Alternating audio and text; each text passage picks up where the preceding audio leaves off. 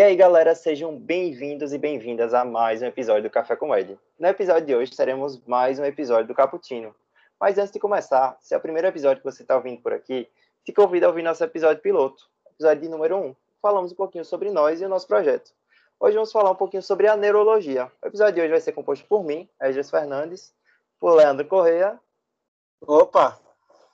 E para nos ajudar, contamos com a participação especial de Dr. Breno Barbosa. Ele possui residência médica e mestrado em neurologia pela USP, está fazendo doutorado agora lá na USP também. É neurologista aqui em Recife e ele é responsável pelos ambulatórios de neurologia cognitiva e de comportamento da UFPE e do IMIP. Além disso, membro titular e vice-coordenador do Departamento Científico de Neurologia Cognitiva da Academia Brasileira de Neurologia e é editor da página Neurologia Underline Descomplicada. Seja bem-vindo, doutor. É um prazer ter o senhor hoje por aqui. Oi, gente. Oi, Esdras. Oi, Leandro. Boa noite. Obrigado por me receberem. Obrigado pelo convite e vida longa a Café com Média. Bom, doutor, vamos começar do começo. Como é que funciona o processo da residência médica de neurologia? Ah, então vamos lá, gente. Assim, a, a residência médica em neurologia no Brasil é um programa de acesso direto, né? O que quer dizer isso? Quando você for marcar o seu X, escolher a sua especialidade, você já tem acesso direto à, à neurologia, diferente de outras, né? Por exemplo, sei lá, cardiologia, você precisa fazer clínica médica antes, né? Então tem áreas com pré-requisito e tem áreas que são acesso direto. Neurologia é acesso direto a residência de neurologia está numa fase de transição. Então, quando eu fiz, eu fui R1 em 2014, não faz tanto tempo, era um programa de três anos. Hoje, algumas instituições já estão adotando o programa de quatro anos. Então, quatro anos de residência em neurologia, isso é bem recente. A primeira instituição que aderiu ao programa de quatro anos foi a Neurologia USP, né? A USP de São Paulo. É, e isso é um movimento que está em acordo, está alinhado com outros programas de neurologia no mundo. Na Alemanha, por exemplo, a residência de neurologia dura cinco anos. Nos Estados Unidos, a duração média é de cinco anos. E aqui no Brasil, a gente estava atrasado com um programa de três anos que estava ficando apertado. Então, muito conteúdo, muita subespecialidade, muita coisa nova em neurologia não estava cabendo mais nos três anos. E vocês aí que forem fazer prova no fim do ano ou no ano que vem, provavelmente já vão se deparar com programas de neurologia de quatro anos, tá? Então, acesso direto, duração três ou quatro anos, dependendo de onde você for fazer.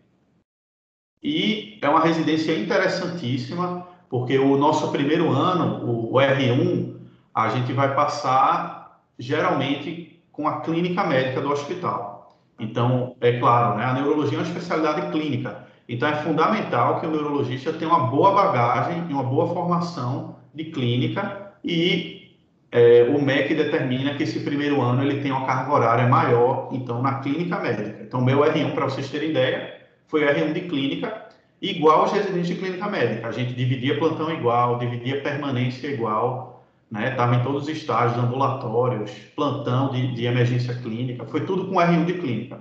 Já o R2 e o R3 e agora o R4 são de conteúdos exclusivos na neurologia. Né? Então você vai para o time de neurologia e vai descobrir essa área fascinante aí, que é uma residência belíssima, residência onde o crescimento é gigante e é muito bonito. Você vê o, o médico recém-formado virar um neurologista, assim. Eu posso dizer que eu passei por isso e é, transformador, né? Não só na neuro, eu acho que qualquer especialidade, você adquirir o conhecimento e se tornar um especialista, isso é valioso e na neuro não é diferente.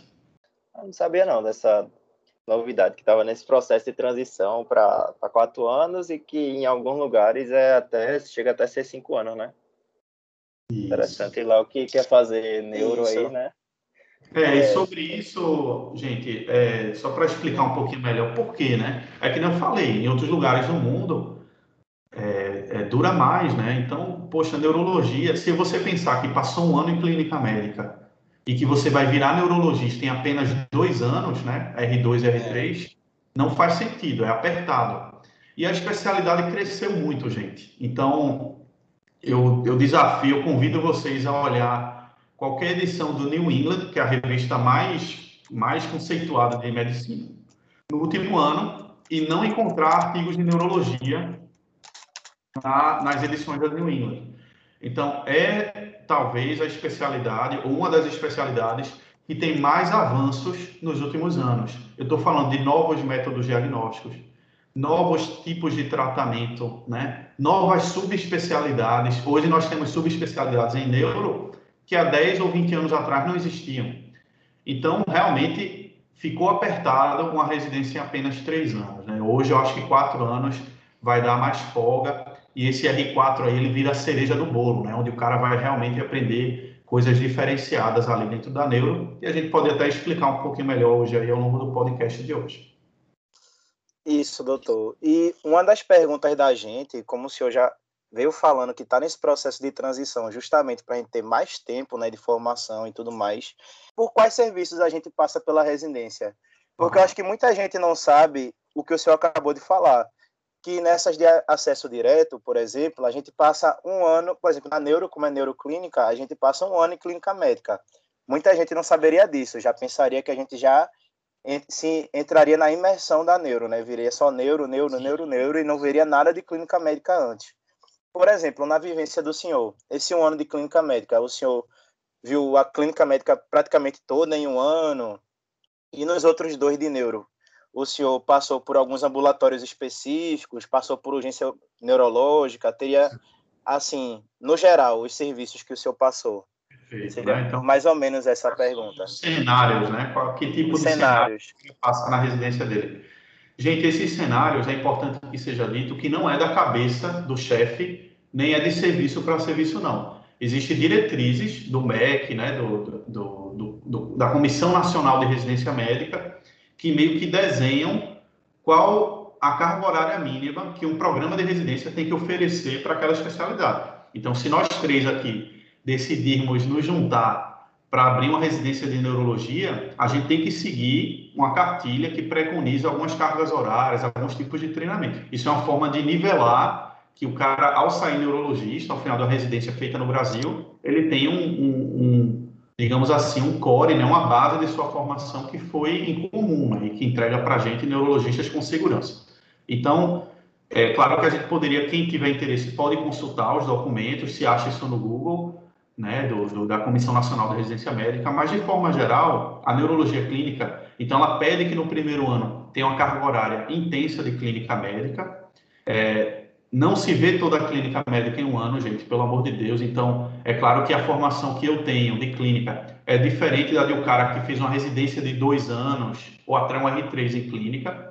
Então, a gente no primeiro ano vai passar nas áreas que são aquelas áreas mais básicas, mais fundamentais e mais centrais da clínica, né?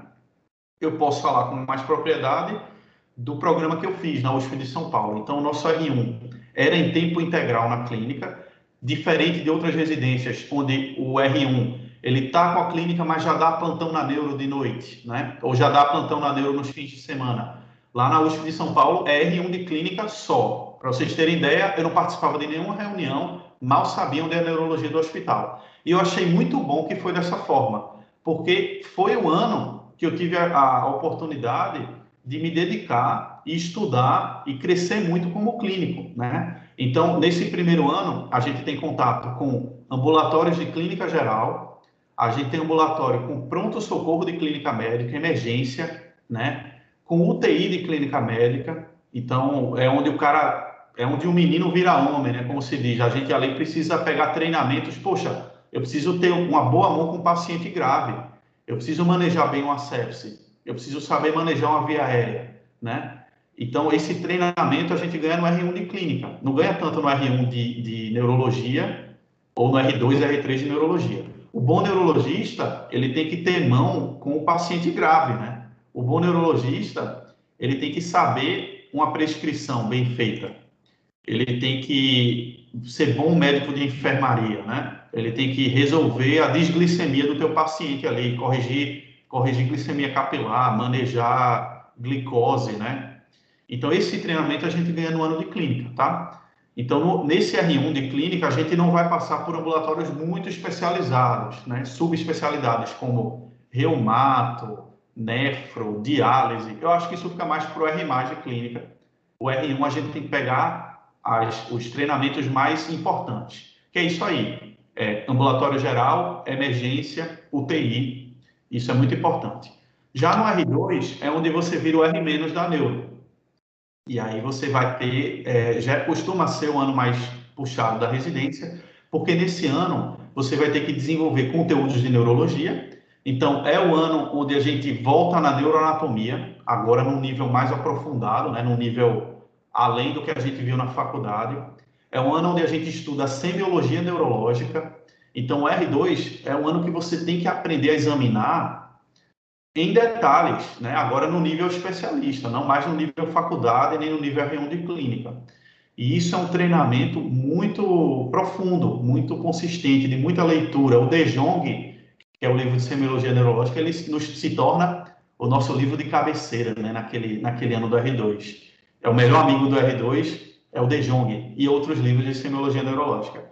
E em paralelo a esse estudo, a esse programa teórico, você vai passar nos ambientes do hospital que são as bases da neurologia. Né? Então, geralmente, o cara passa no ambulatório de neurologia geral, passa na enfermaria de neurologia. Então, R2 é quem pilota a enfermaria, é quem faz a admissão dos pacientes, é quem dá plantão no fim de semana, é quem resolve intercorrência de noite.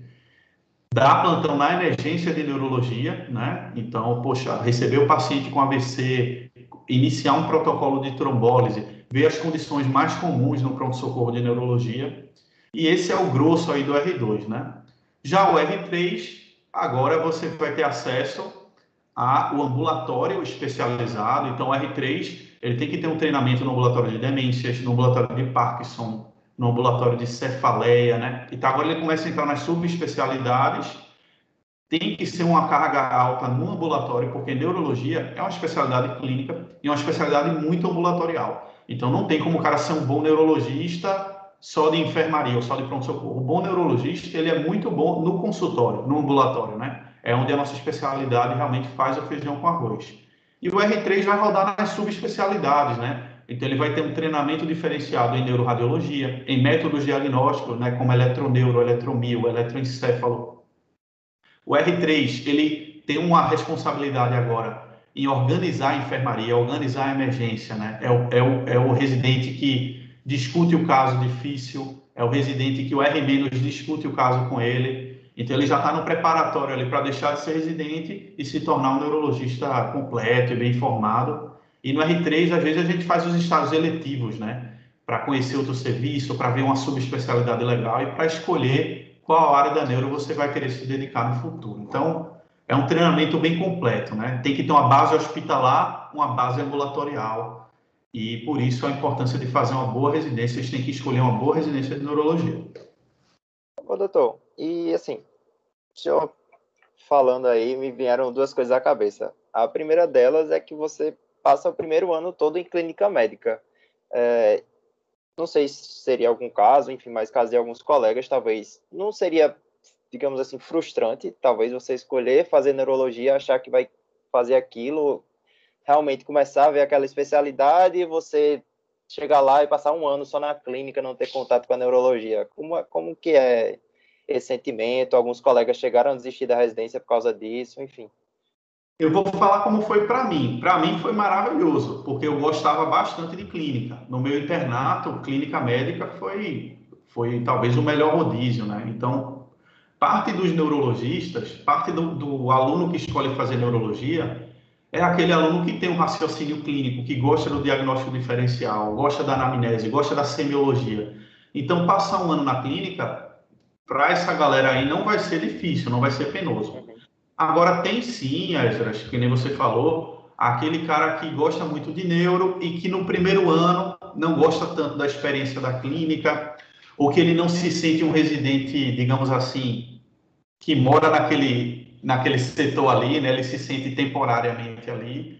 E para algumas pessoas isso pode ser um pouquinho frustrante, tá? Principalmente se você fizer num hospital, por exemplo, onde a neurologia é muito boa e a clínica médica não é tão boa. Então você fica com aquela sensação de querer que passe rápido, né?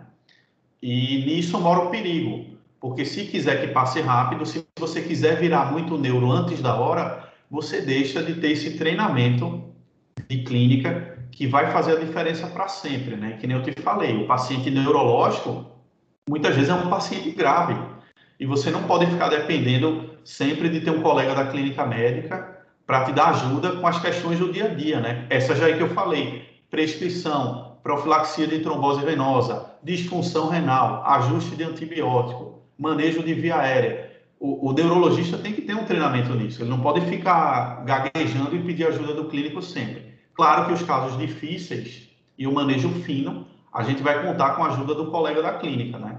Então, na vida real, por exemplo, aqui no consultório, quando o meu paciente neurológico tem questões clínicas, eu não fico eu mesmo pilotando isso. Eu vou sempre pedir ajuda do especialista, porque eu não sou especialista em clínica médica. Mas para o dia a dia, no hospital, ou para uma questão muito básica, poxa, ajuste de um antipertensivo, né? Olhar uma intercorrência clínica do meu paciente, escolher um antibiótico apropriadamente.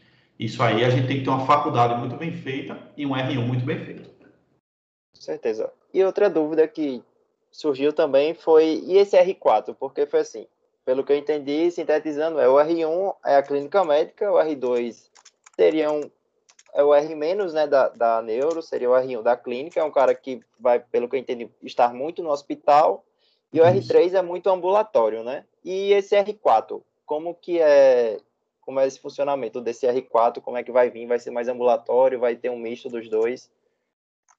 O R4, ele é para ser um presente, ele é para ser a cereja no bolo. É para o R3 poder aprofundar em coisas que foram apertadas durante a residência, né? E até para desafogar um pouquinho a carga do R2 e do R3. De forma geral, o R4, na maioria dos programas, ele vai ser para esse residente ter maior contato, primeiro, com exames complementares em neurologia, então passar no setor de neuroradiologia, aprofundar em ressonância, aprofundar em tomografia, aprofundar em PET cerebral, é, passar em outros setores como a neurofisiologia, então aprofundar no eletroencefalograma, aprofundar na eletroneuromiografia, no exame dos potenciais evocados, ter contato com o Doppler transcraniano, que é uma área completamente fascinante da neuro, que se chama neurosonologia, né? o estudo do Doppler aplicado em neurologia, etc. Então, tem mil métodos complementares em neuro. Claro que o cara não vai sair da residência laudando isso. Para tanto, ele precisaria de, uma, de um fellow, de uma subespecialidade. Mas no R4 ele vai ter um contato mais de perto e vai ficar mais familiarizado com esses métodos. Além disso, no R4 ele vai rodar em ambulatórios de subespecialidades novas dentro da neuro ou subespecialidades mais, mais raras, né? Ou, por exemplo, ou que complementam, ou que dialogam muito com a neuro, como medicina do sono. Então, no R4 você ganha um tempo para rodar nisso. É, neurootologia ou distúrbios vestibulares, então, tem serviços que têm ambulatório especializado em tontura e desequilíbrio. Isso é uma sub da neuro. É, neurooftalmologia, onde a gente passa nos laboratórios com o oftalmo para aprender métodos né, de fundo de olho, de exames avançados é, de, de, avaliação do segundo nervo craniano, de queixas visuais, doenças difíceis como hipertensão intracraniana idiopática, que o paciente pode ter perda visual. Eu dei exemplo de algumas subespecialidades, né? E, principalmente, para no R4, o cara pegar a mão, ter maior tempo e ter maior segmento dos pacientes naquelas áreas que são as áreas centrais do consultório do neurologista no dia a dia, que é o AVC, a epilepsia, os distúrbios do movimento, as demências, né? Então, o cara não pode sair da residência muito, muito craque em hospital e pouco craque no dia a dia do ambulatório do consultório. O R4 vai te dar aí meses, então, para você ficar craque, pegar a mão realmente e ver muitos casos dessas áreas centrais do ambulatório de neuro. Muito interessante a história que o senhor contou e sua formação também, né? A importância de você não fechar naquilo. Muitas vezes a gente vê pessoas entrando na faculdade no primeiro período, no segundo período, e tem certeza que vai, sei lá, vai ser cirurgião e vai fazer transplante de rim porque é isso que quer e pronto. E fica bitolado naquilo e não se abre ao resto, enfim. Acho que as pessoas acabam cometendo o erro de, de esquecer que quando a gente se forma, a gente vai ser um generalista, né? A gente não vai ser um especialista. Até sermos especialistas, vai ter, vai ter um caminho aí mais árduo, né? de passar na residência, de fazer a residência, enfim. Mas, seguindo nesse papo da residência, senhor já comentou um pouco, mas como era a rotina da residência do senhor, a, a carga horária, eram... A carga horária da residência geralmente são 60 horas, né? Mas existiam os plantões, como era que funcionava isso? É, a, a primeira coisa que eu queria dizer para vocês é, gente, a residência médica, geralmente, é uma etapa puxada da vida do médico, tá? É, cuidado com residência tranquila. Residência tranquila é igual a residência ruim, é, residência insuficiente. Eu digo isso porque quando a gente for escolher, claro que tem especialidades que a residência é muito pesada. Por exemplo, meus amigos da neurocirurgia, que a gente dividia o mesmo andar no hospital. As cirúrgicas geralmente são mais puxadas do que as clínicas, porque tem o bloco cirúrgico, tem o ambulatório, né, tem o pré-operatório, esse paciente, a intercorrência do paciente cirúrgico é diferente. Mas mesmo as especialidades clínicas, como neuro, infecto, dermato, clínica médica e as suas subespecialidades, são residências puxadas também, tá? Eu digo isso porque eu, quando era aluno, eu sonhava muito, fui virando interno, doutorando ali, passando, vendo, conhecendo os residentes, eu sonhava muito com o dia que eu ia ser residente, achando que tudo ia ser melhor eu me esforcei muito, então estudei bastante para passar na melhor residência de neuro. Fiquei muito feliz quando eu passei. E aí, quando chegou o meu R1, o meu R2, eu foi um pouquinho um balde de água fria. Por quê? Porque é isso que eu estou falando. É uma etapa puxada da tua vida. Então, durante a residência, imagine um internato piorado. Você não é dono do seu tempo. Você não tem mais fim de semana. Você não tem mais feriado eu, eu morava em outra cidade, né? eu me mudei para São Paulo para fazer residência. Então, aniversário de família, aniversário de pai, aniversário de mãe, eu não conseguia vir, porque eu não consegui trocar escala de plantão, escala de permanência. É, a residência é uma fase de extrema responsabilidade, porque você é sim médico, então você é responsável pelas pessoas que você está examinando, que você está prescrevendo, que está pedindo exames, por mais que você esteja sob supervisão, né? E o residente é um cara sofrido, porque quando dá certo, é, os elogios vão para o chefe. Quando dá errado, a culpa é do residente. E o doutorando está ali de café com leite. Ninguém vai nunca botar a, culpa e a casa não vai cair para o lado do doutorando. Então, quando eu percebi aquilo, eu botei a mão na cabeça e fiz, meu Deus do céu, me deu, me deu um pouquinho de desânimo. Só que eu respirei fundo, eu, é, foi o começo do meu R2, né? Eu estava chegando na neuro ali e vi que era extremamente puxado. E aí é, me marcou muito nessa fase, porque eu disse, olha, eu estou aqui vivendo o meu sonho. Eu ralei muito para estar tá aqui, para ser residente de neurologia na melhor residência do país, né? Então, se eu não me animar aqui com isso, se eu não ressignificar esses dias difíceis, esses plantões intermináveis, esses casos graves, esses pacientes que morreram no meu plantão, que é muita carga negativa, né? Se eu não parar para ressignificar isso, quem vai se dar mal sou eu, porque eu vou deixar de aprender, eu vou deixar de ter a experiência. Então, naquela fase, eu lembro que eu passei a estudar como se não houvesse amanhã. Então, eu estudava alucinadamente, assim, eu, se eu tivesse num plantão e tivesse um intervalo entre dois casos, eu sentava e abria o De Jong e grifava e regrifava e via vídeos na internet. E aí, quando você estuda, você está mais animado, você está mais craque, está mais afiado para ver o caso difícil, e aí você tem uma ideia legal para aquele caso. E aí a magia começa a acontecer, né? Então, na residência, é onde você aprende de forma exponencial. Eu brinco, eu digo que em um ano de residência, eu me tornei mais médico do que em seis anos de faculdade. Por quê? Porque a residência é boa? Não, é porque na residência muda a tua responsabilidade. O teu estudo não é para tirar 8,5 na prova. O teu estudo é para resolver o caso amanhã, que se você não estudar, ninguém resolve. Então, quem, quem lê com esse sangue nos olhos, nunca mais esquece. E aí, dito isso, Esther, que, é que a, a residência é sim puxada. Então, 60 horas por semana, eu vou te dizer que é no papel. Na sim. prática, se você estiver num hospital movimentado, num hospital de casos difíceis, você não pode dizer, ó, oh, é, paciente, desculpa aí que deu meia hora aqui, viu? eu tenho que ir para casa porque eu tenho academia agora às seis e meia. Não existe isso. Então você, geralmente o residente é o primeiro a chegar e o último a ir embora.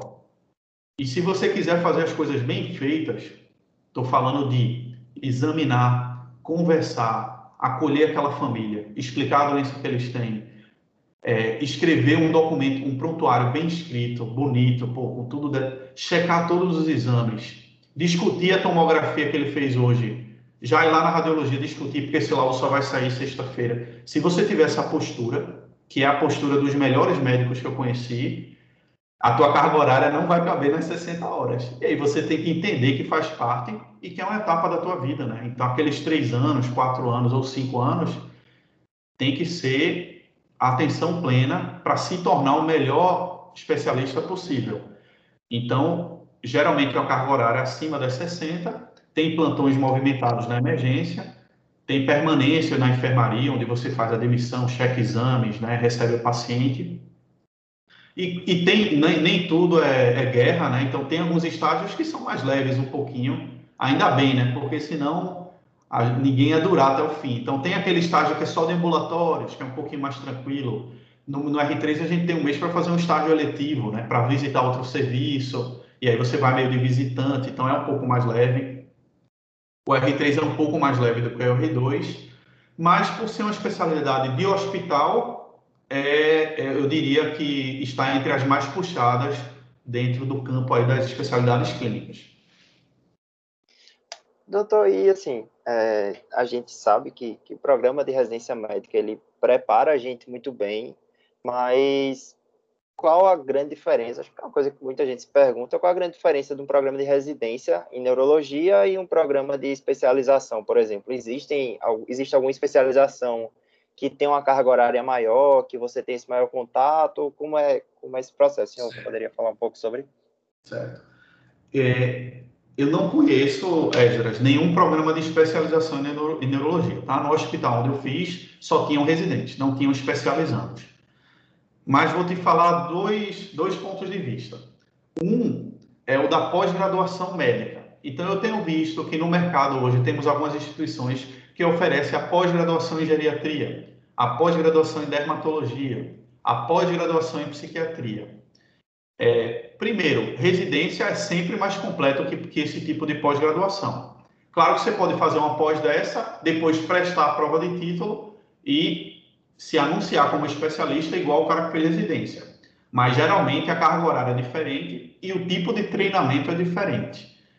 Eu não sei falar para essas outras especialidades se isso forma um bom especialista, mas para neuro, uma pós-graduação não formaria um bom, um bom neurologista, porque vocês estão, falando, vocês estão vendo pelos exemplos aqui que eu dei, que é uma especialidade de caso difícil, de UTI, de estado de mal epilético, de AVC. Se você não tratar, o paciente morre. Então, são, é, tem, como tem doenças graves, é uma especialidade de hospital. O teu treinamento precisa ser num hospital bom, num hospital equipado, num hospital com UTI forte, com emergência forte. Se teu hospital não tiver isso, você tem que ter rodízios onde você passe em serviços externos que te entreguem isso.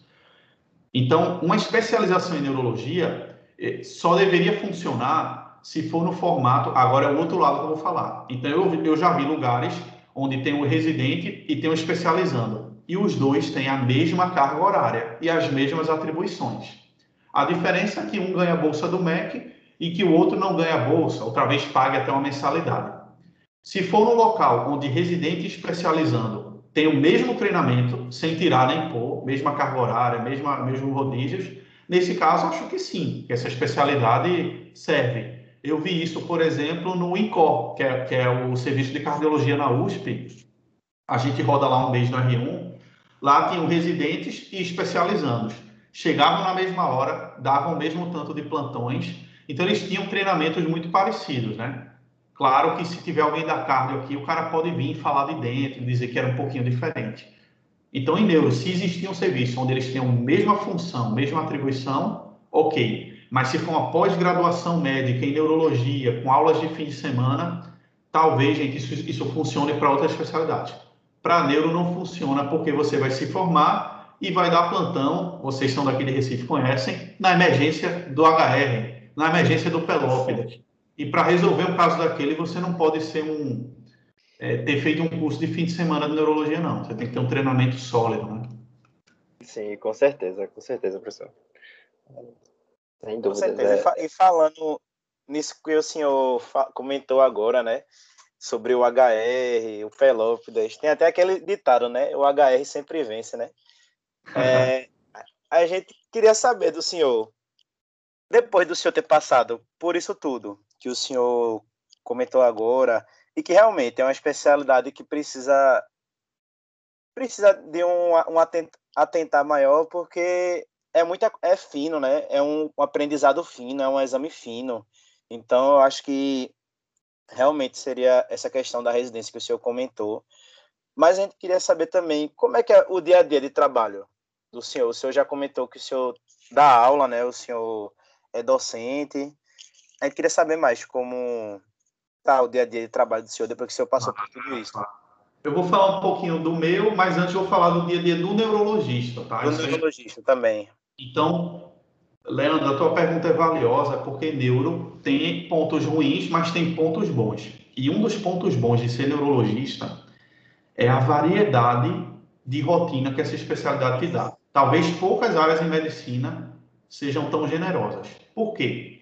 O neurologista, ele pode atuar em ambulatório, pode atuar em consultório, ele pode fazer exames complementares, ele pode atuar no hospital, se ele fizer um dia a dia mais de rotina de hospital. Ele pode atuar na emergência. Então, toda grande emergência precisa de um neuro de plantão. Uhum. Vou dar exemplo. Por exemplo, se o cara fizer, sei lá, medicina do esporte, ele não tem um plantão de medicina do esporte. Então, o neurologista tem plantão de neuro, tem exame de neuro, tem UTI de neuro, tem enfermaria de neuro, Neurologia é uma área que é muito bem-vindo à pesquisa e à docência. Então, você é um cara meio pesquisador, você rapidinho vai achar grupos de, grupos de pesquisa, né? Porque é muito forte na, nas faculdades, na universidade.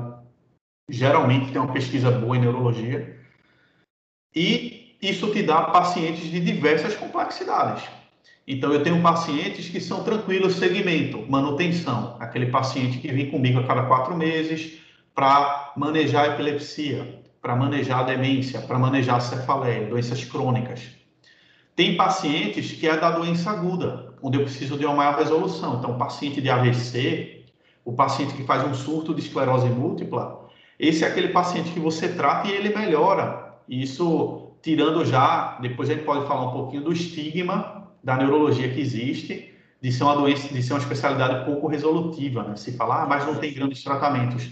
Isso é uma versão antiga, tá, gente? É uma visão antiga e ultrapassada da neuro. Podemos falar um pouquinho disso depois.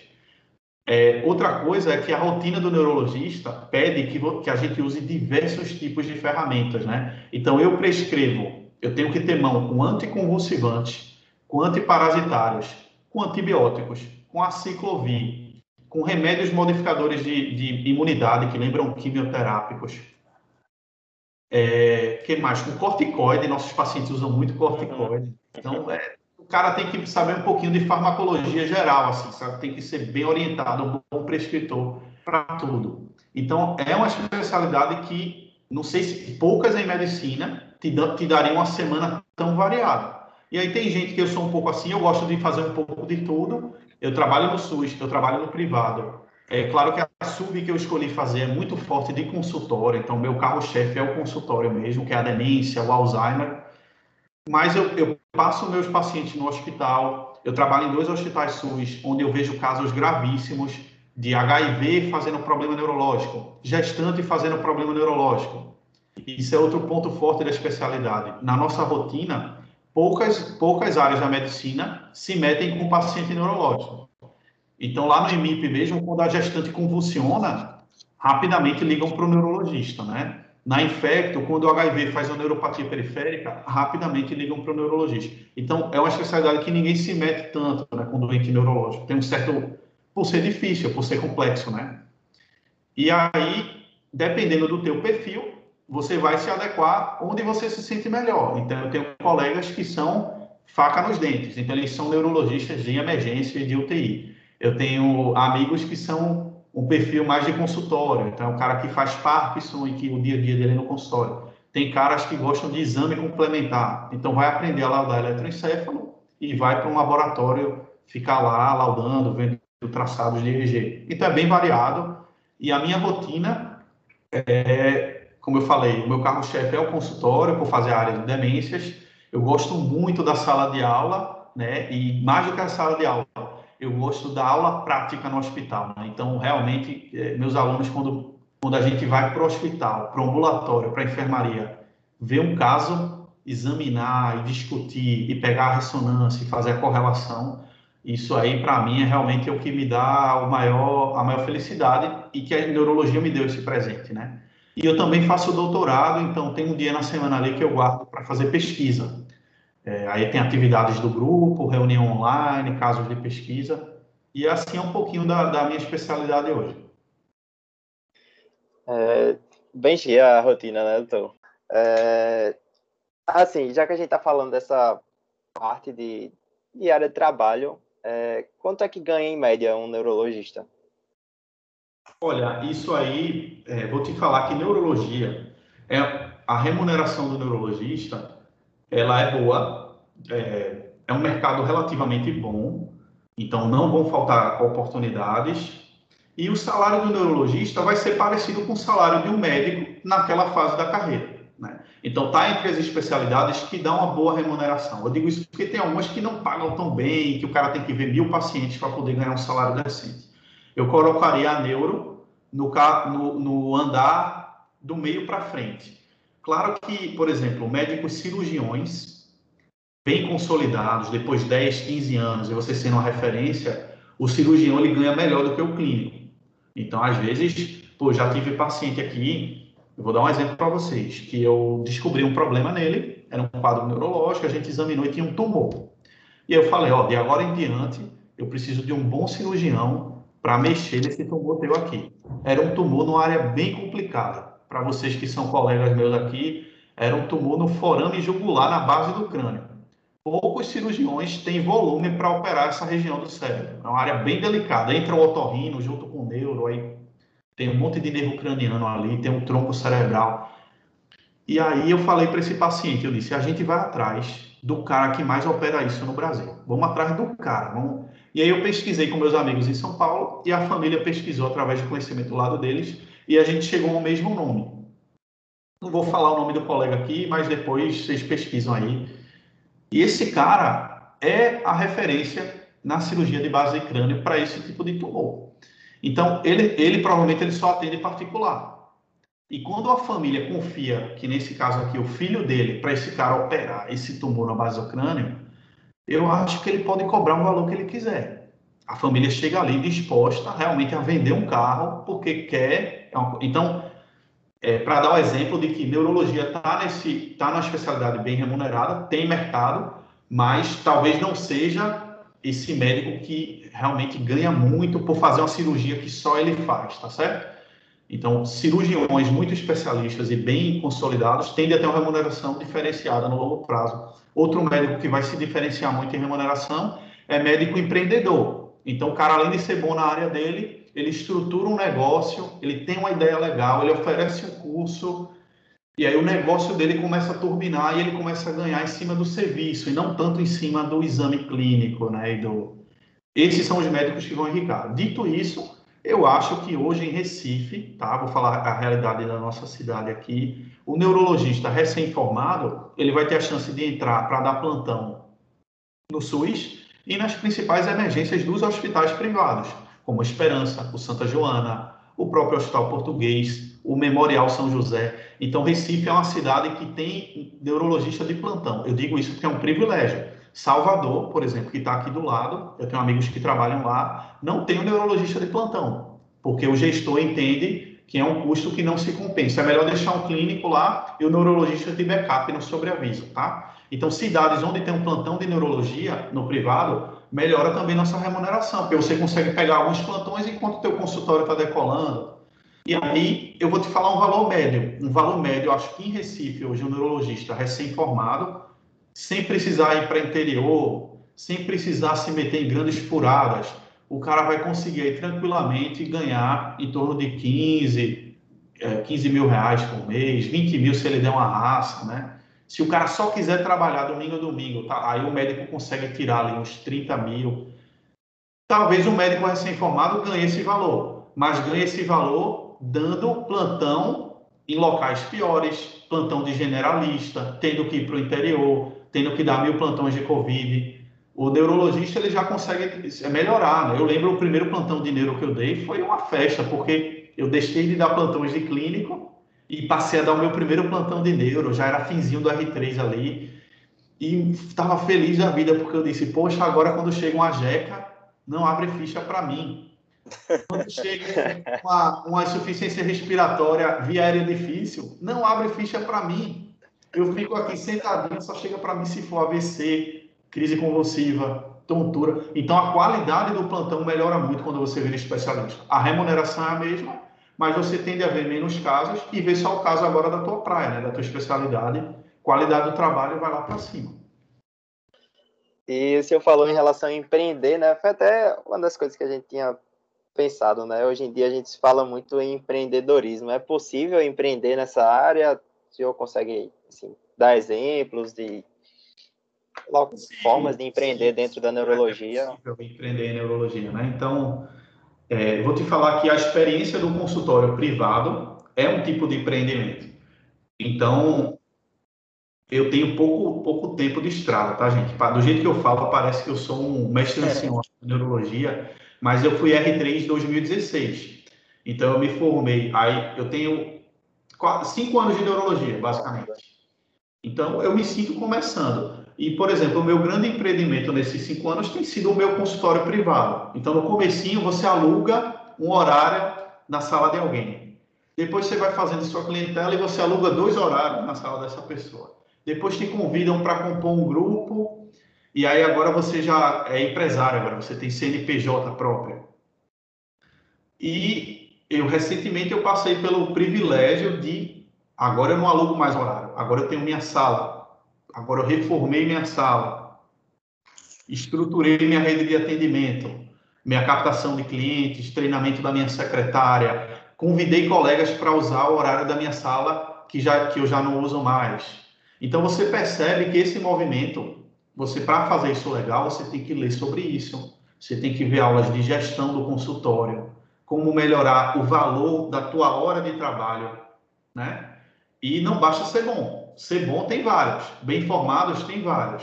Agora você fazer uma relação boa com o teu paciente, você ser um, um médico querido, atento, disponível, preocupado, tudo isso aí passa por habilidades fora da medicina que mesmo que você tenha o dom, você tem que gastar um tempo da tua semana naquilo, tem que ser bom, tem que ver planilha, ver custos, desenvolver as soft skills, né, que são essas habilidades.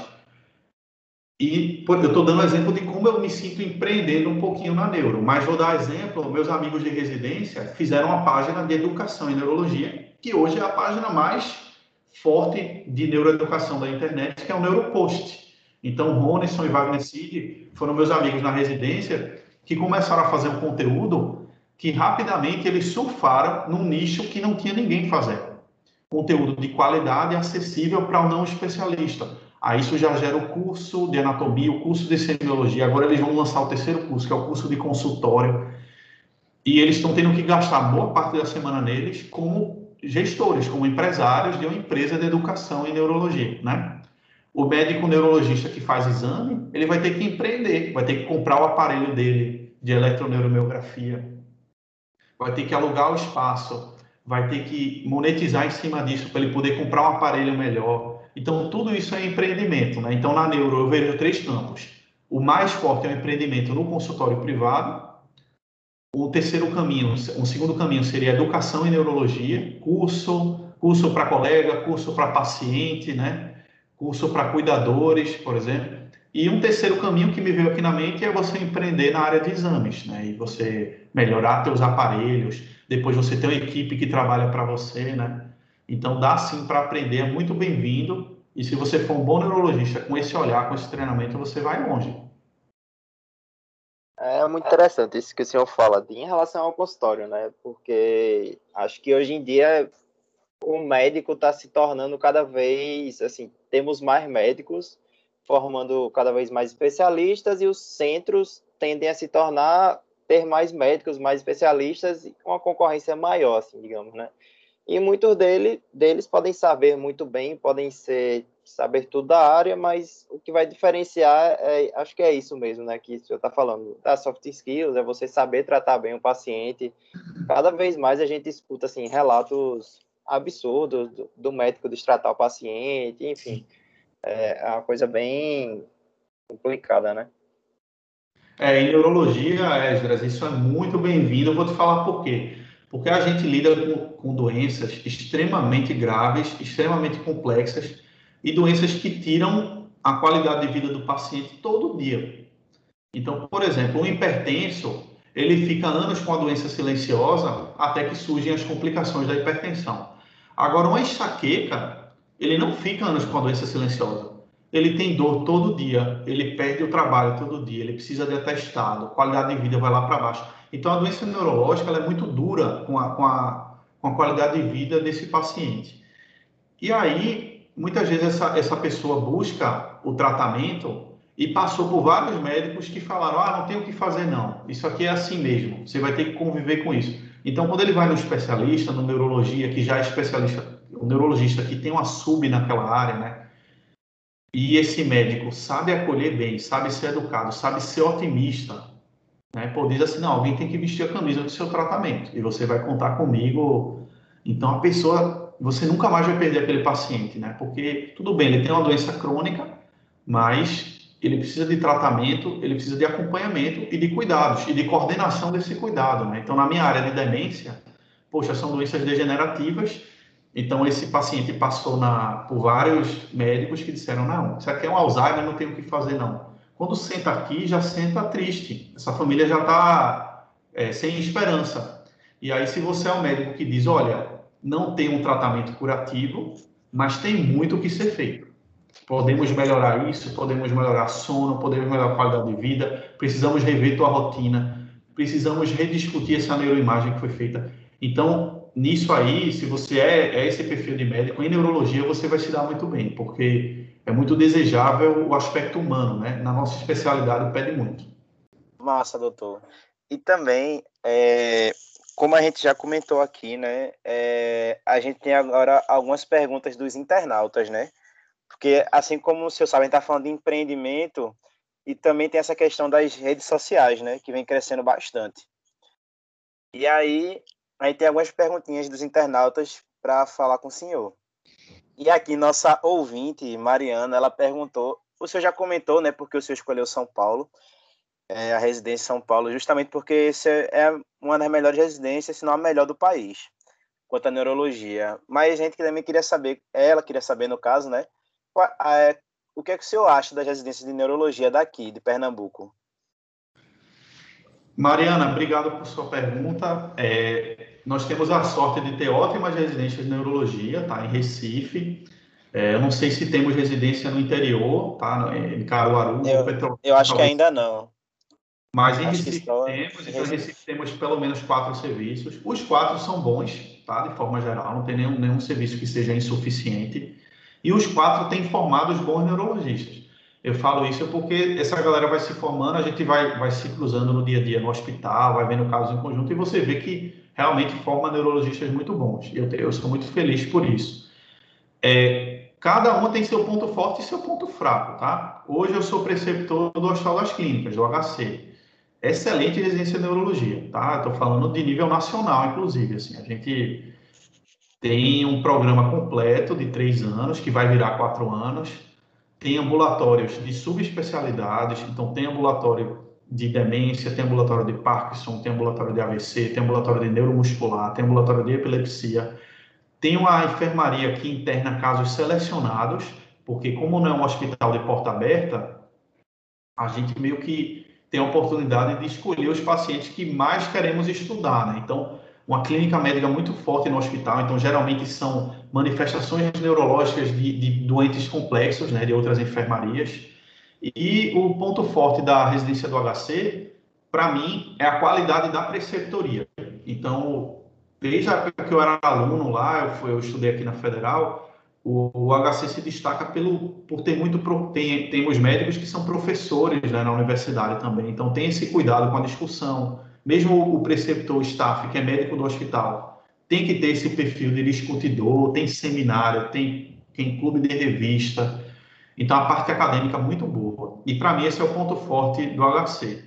Das outras, eu conheço menos. Então, eu vou falar é, correndo o risco de ser superficial, né? Então, claro que vocês tiverem mais, mais interesse, Mariana poderia escrever para mim em separado eu te apresentar pessoas que trabalham, né? Mas no HR eu percebo uma emergência neurológica muito forte, muito rica, com casos complexos, e uma enfermaria enorme. A enfermaria HR, do HR é provavelmente a maior enfermaria de neuro aqui do sul de Pernambuco.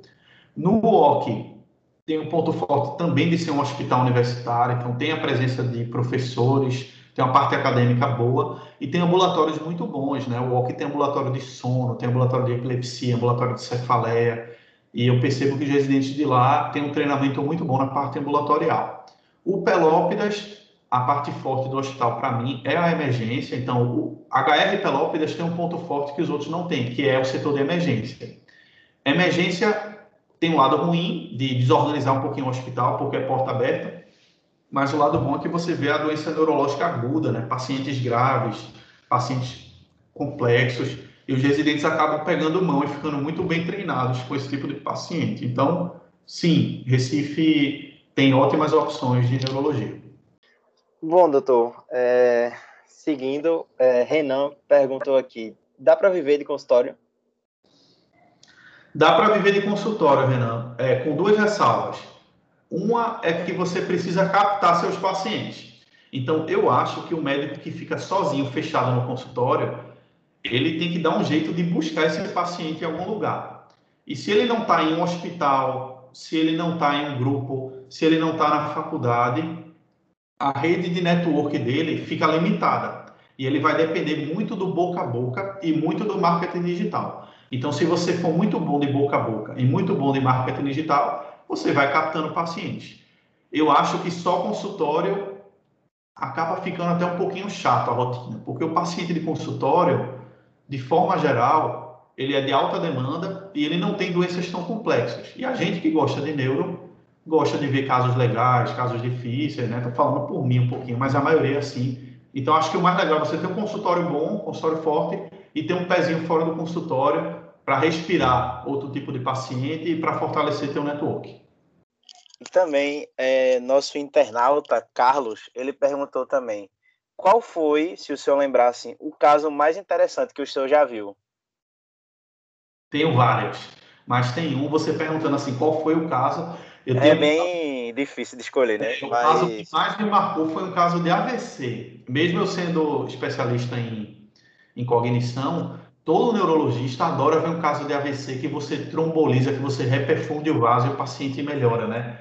E eu tive um caso no meu, eu acho que eu era R3, comecinho do R3, de um paciente que eu estava de plantão num pronto-socorro na periferia de São Paulo, que era o plantão que eu dava 15, 15 dias para pagar meu, meus custos, né, de morar em outra cidade. E, por coincidência, eu vi um paciente lá que ele entrou com sintoma de pressão baixa, uma bradiarritmia, e que melhorou com as medidas iniciais, e eu estava achando que era só aquilo o caso. Aí, antes de ir para casa, eu dei um oi para ele, só para dizer que, que os exames dele tinham vindo bem, e nessa hora que ele foi falar comigo, ele falou com a fala enrolada. E ele estava desartre. Eu fiz, opa, uma desartria, do nada, assim, paciente jovem tal, 49 anos. Aí aquilo me, me, me deixou encucado. Eu fui passar o plantão para o colega da noite. Eu fiz, vê aquele cara ali, porque eu acho que ele está com algum sintoma neurológico. E me avisa no que deu. Eu sei que no outro dia eu estava de plantão pela residência no Hospital das Clínicas, plantão de neurologia. Quando eu chego lá, gente, de 6 ou 7 da manhã, o paciente que eu vi no dia anterior estava no meu plantão, agora aos cuidados da neurologia. E o motivo é que ele estava com a disartria e com fraqueza de membros. Então, a gente pegou esse caso e foi atrás de tomo e atrás de ressonância e descobrimos que ele estava com um trombo na artéria basilar. Esse é o AVC mais do mal. É o AVC que nenhum médico quer ver na frente, nenhum neuro. Porque a artéria basilar, vocês lembram, ela supre áreas muito nobres do tronco cerebral, do cerebelo, né? Então, é um paciente que se entubia a basilar de vez, esse paciente ou entra em coma, é, é catastrófico, né? E o que mais preocupava, ele tinha um tempo de sintomas grande. Então, vocês lembram que para trombolizar, você precisa de 3, e meia, 3, 3 horas, 4 horas e meia até, dá para fazer com segurança, se você não tiver métodos avançados, né, para ver outras técnicas, para ver se ainda tem viabilidade ali. Eu sei que esse paciente, gente, a gente conseguiu é, reperfundir a basilar dele com mais de 18 horas de sintomas. O que ele vinha fazendo, na verdade, eram sintomas intermitentes. Ele estava tendo AIT, estava claudicando a basilar dele. E quando a gente é, iniciou a trombólise dele, ele estava entrando em locked-in. Ele estava com tetraparesia, com fraqueza de nervos cranianos e rebaixando o nível de consciência. E a gente fez sem nenhum respaldo de, de literatura. Era um caso medida heróica. E a gente chamou a família e fez, ó, tudo ou nada. Ou a gente vai trombolizar, ele vai sangrar de vez, ou a gente vai desentupir essa base lá. Naquela época, em 2015, a gente não tinha uma hemodinâmica forte no hospital ainda, né, para fazer a trombectomia. Esses são tratamentos mais novos. E esse cara, ele ressurgiu das cinzas. E eu tenho uma foto dele no ambulatório, voltou comigo semanas depois, andando sozinho, é, com uma dificuldade muito leve, ficou com a digimetria só do membro superior direito e voltou me agradecendo. Paciente SUS, humilde, ele tinha uma cardiopatia, por isso que ele estava fazendo aquele coágulo. E é brilhante como a neurologia pode pegar uma doença dessa, né, que o paciente iria falecer e você reperfundir o vaso e reperfundir o tronco e ter esse paciente agradecido. Né? Então, me marcou muito. Foi um caso de AVC. Eu, eu jamais vou esquecer. Trombose da artéria basilar. Essa é a doença mais grave da neurologia para mim. Muito interessante, doutor. Muito interessante. E, e ver a diferença que a gente pode fazer na vida de um paciente e um paciente assim do SUS é um paciente realmente mais humilde é, é bem bem legal ouvir uma história assim né e Seguindo para a próxima pergunta, é, Duda, ela perguntou qual é o típico paciente que vai procurar o neurologista, ou seja, o que, que a gente mais vai ver assim no dia a dia de ambulatório, de consultório, é que, perfil, né? que a gente vê mais, qual o perfil? Olha, o dia a dia, o, o feijão com arroz do neurologista é cefaleia, queixas de memória, nem sempre é uma demência, mas é alguém que quer examinar a memória, o Parkinson é muito dia a dia. Então, não é o Parkinson, é o tremor. Tremor é um sintoma que no dia a dia o leigo lembra de quem? Vai no neurologista. Abre no Google, bota lá neurologista em Recife e marca, né? Ou vai em busca de uma indicação. Então, o dia a dia do neurologista são as queixas mais comuns. Então, a cefaleia, o tremor, a queixa de memória, né? Alterações de sono, muitas vezes vem para o neurologista. E, por incrível que pareça, é diferente da residência, chegam muitos pacientes no consultório que têm um certo sintoma neurológico, mas quando você examina um pouquinho melhor, eram sintomas de depressão ou de ansiedade.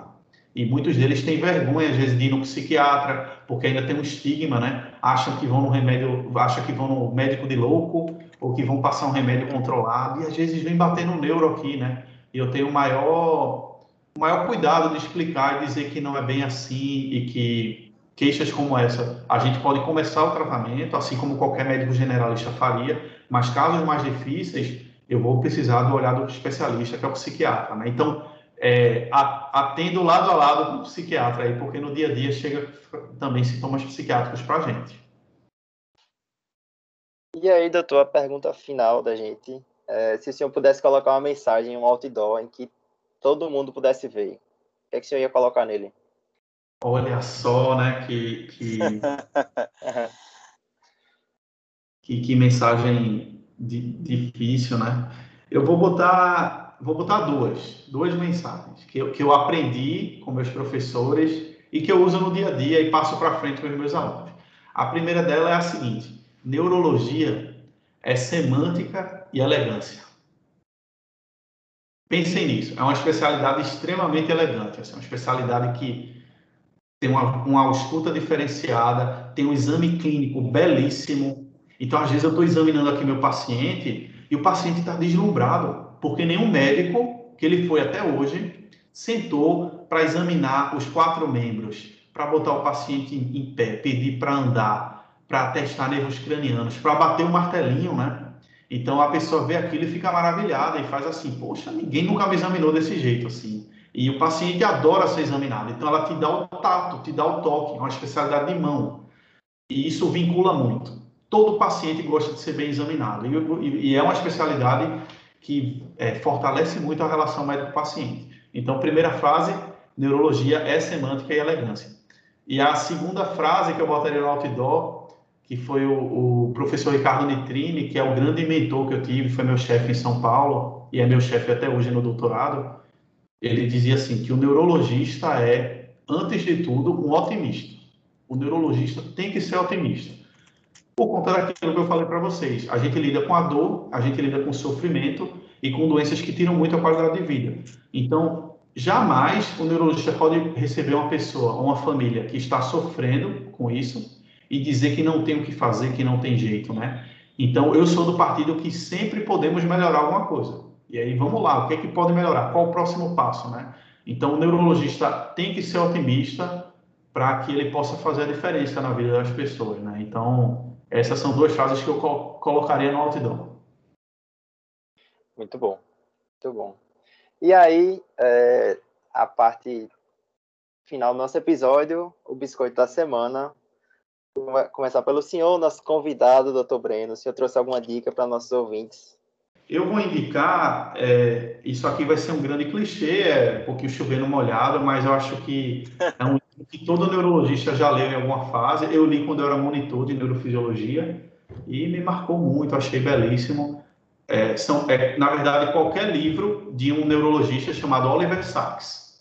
Então, Oliver Sacks é um neurologista, ele é inglês, mas ele fez a carreira dele nos Estados Unidos e é um cara que, além de ser um, um cientista, um, um, excelente médico, ele tem o talento da escrita, da, da prosa. Então, ele pegava os casos clínicos dele, os mais legais, e em cima daquele caso clínico, ele faz um conto, ele faz uma narrativa de liter, literária mesmo, né? Com, com, trazendo esse sintoma neurológico para o dia a dia, né? E aí o livro mais famoso dele, que foi o que eu li no comecinho, se chama O Homem que Confundiu Sua Mulher com Chapéu. Esse é um dos casos clínicos desse livro. E aí você vai ler achando que é um caso clínico e, na verdade, é um conto belíssimo, com descrição rica, com sentimento, com cor, né? com poesia assim na escrita dele e que tem sim muita coisa legal de neuro de, de sintomas e de ele faz referências né, a artigos durante o, o livro dele então, mesmo quem não for fazer neuro, vale a pena. É, é, é, aquele livro que é meio medicina e meio literatura, assim. Então, a gente que é da área, a gente que é médico, adora né, esse tipo de leitura. E é um livro leve, você pega, leva para um fim de semana, lê, lê alguns contos, depois dá uma pausa, depois lê outros casos. E, e a edição dele, o encarte é muito bonito, da Companhia das Letras, é, é pintadinha a capa, é bem bonita. Então, seria a minha melhor indicação. Qualquer livro do Oliver Sacks, e o mais famoso se chama O Homem que Confundiu Sua Mulher com Chapéu. É, meu biscoito da semana vai ser um episódio do Flow Podcast, que é o um episódio que eles gravaram com o Henrique Mandetta. Henrique Mandetta é, foi nosso ministro da Saúde aí durante, acho que, um dos períodos mais críticos ali no início da, da pandemia. E é muito interessante escutar a história dele, tanto dos bastidores, né, no, no combate ao Covid, a preparação, todo o trabalho que ele vinha fazendo como ministro da Saúde e saber, né, desses bastidores da, da pandemia, saber mais dele. Ele é um ortopedista que trabalha com crianças, então, assim, ele realmente parece, né, ter um trabalho, pelo que eu vi, um trabalho bem interessante e bem bacana. Episódio 401 do Flow Podcast. É, e o meu biscoito da semana é uma página né, do Instagram que é arroba sobre autoestima. Arroba sobre autoestima. Eu acho que, como o Wesley falou, a gente está passando por um momento crítico né, de pandemia e tudo mais. E eu acho que cuidar da nossa saúde mental é muito importante. E aí, às vezes, um colega ou alguém falando, seus pais, algum parente seu, algum amigo seu falando, talvez ainda não entre na cabeça de algumas pessoas, né, que a gente deva cuidar da autoestima, cuidar do nosso dia a dia, da nossa alegria, do nosso tempo de lazer, enfim. E eu gosto muito dessa página porque ela traz isso de forma escrita. E eu acho que fica mais impactante. Então é uma página que fala sobre amor próprio e autoestima. Arroba sobre autoestima. Lembrando que todos os biscoitos vão estar na descrição do podcast. É, esse foi mais um episódio do Café com Med. Hoje contamos com o Dr. Breno Barbosa para falar sobre a especialidade de neurologia. Muito obrigado novamente por estar aqui, por gravar esse episódio com a gente. Se eu gostaria de fazer mais alguma consideração e onde é que a gente encontra nas redes sociais, enfim. Eu vou finalizar agradecendo muito vocês dois, Esdras e Leandro, pelo convite, pela oportunidade. Foi um bate-papo tranquilo, né, gente? Agradável.